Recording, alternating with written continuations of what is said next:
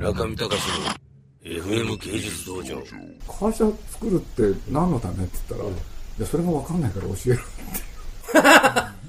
これでね、いろいろ聞いてったらね、まあこれは僕の推測も入るんですけれどエヴァがうまくいって以来、うん。あいつずっと横道にそれて遊んできたでしょ10年ぐらい、ああね。じゃあどうも奥さんがね、尻叩いたんですね働かなきゃいけないとこれでね、でどうするの？って言ったら、いや、映画やろうと思うんだけれど、なかなかね、そんな簡単にはうまくいかないから、エヴァをね、ちょっと三部作で作って、これでもう一回やっていこうと思うんだけど、その時に会社を作りたい、う。んなんてことを相談されてね、うん。っていうなわけでね、あいつなんか僕、変な人間なんですよね。へで、気がついたらね、もうこの30年付き合ってきてて、で、ある時はまあ、直しかな後なんですけれども、宮さんなんかともすごい親しくなって、でそうこうしてるうちにね、み宮さんがあの、信州に山小屋があって、じゃあそこへね、みんな集まってくるんですよ。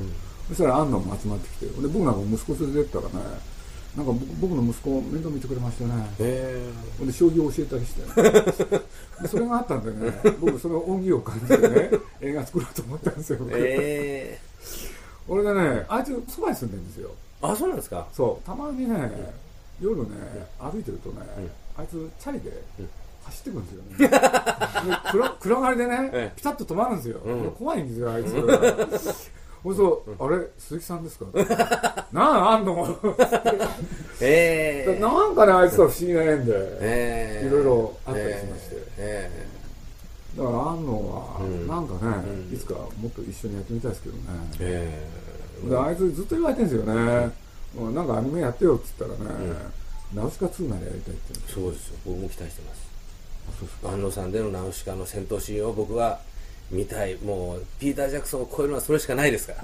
で僕は宮さんに言ったのは、安野がナウシカ2行きたいって言うんですけれどって言ったら、宮さんがね、うん。ダメだよって言うからね、皆さんが生きてる時にぜひ。で僕ね、あの意外なこと言ってみたんですよ、三部作はどうだね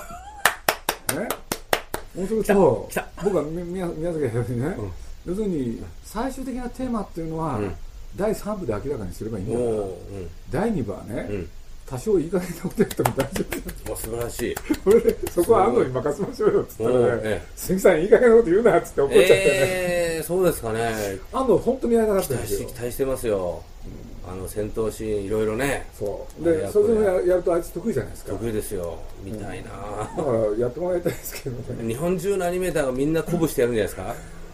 労働労働とも思わぬ形でみんな。安藤だってもうええ。50だしね、あ安野さんも50なんですか？あれ今48ですからね、え。だからそろそろやんないと。えうん。でもまあエヴァは一生懸命今やってますよね。あいつは本当面白いやつですね、中見隆の FM 芸術道場。